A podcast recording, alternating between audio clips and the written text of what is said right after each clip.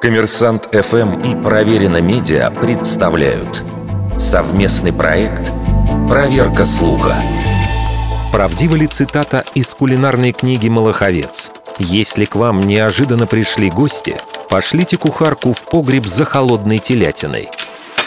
В сети часто можно встретить фразу, которую приписывают Елене Малаховец, автору знаменитой дореволюционной кулинарной книги. У фразы множество вариантов, но во всех случаях она начинается со слов «Если к вам неожиданно пришли гости», а дальше следует внушительный перечень припасенных деликатесов, которые прислуга должна немедленно подать к столу. Книга «Подарок молодым хозяйкам Малаховец» не просто сборник рецептов, но и руководство по домоводству, написанное обеспеченной, но бережливой хозяйкой. Совет о том, что делать, если неожиданно явятся гости, мог бы находиться в первой части, предваряющей рецепты. Но ничего даже отдаленно похожего там нет.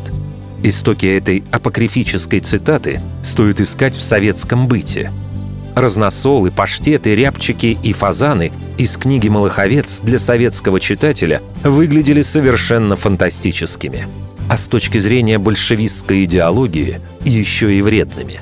Вероятнее всего, бытование цитаты об угощении внезапных гостей это анекдот эпохи советского дефицита, когда на прилавках не было не только нежного молочного поросенка или бараньей ноги, но и любого относительно съедобного мяса.